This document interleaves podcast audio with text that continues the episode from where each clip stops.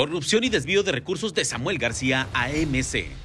Cuando los neoloneses optamos por un mejor gobernante que Jaime Rodríguez Calderón o Rodrigo Medina, jamás imaginamos que hubiera otro peor a ellos.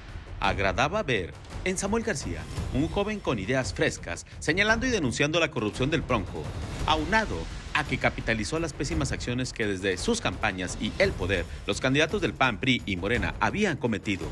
Ganó pero oh decepción, Samuel García y su séquito de amiguitos como Glenn Villarreal realmente nos han sorprendido.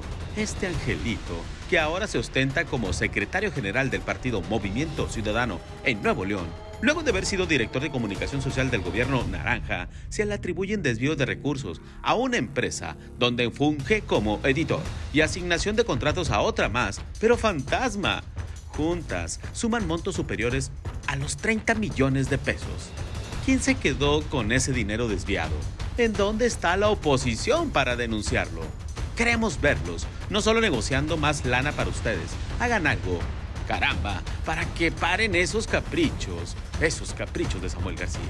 Por lo pronto, una más del gobierno estatal naranja que se jacta de ciudadano, pero que emana de un partido más, como otros y con peores mañas a los anteriores porque si se les ocurrió, jamás usaron infraestructura pública del gobierno para pegar publicidad de sus partidos políticos en el metro. ¡Qué cinismo, Samuel! ¿Acciones de un dictador? No se te pudieron ocurrir mejores.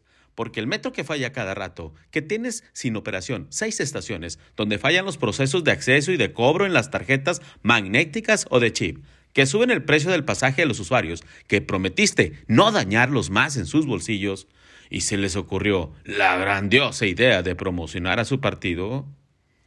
Los ciudadanos no soportan más las mentiras y la corrupción de funcionarios que solo llegan al poder a tomar las peores decisiones.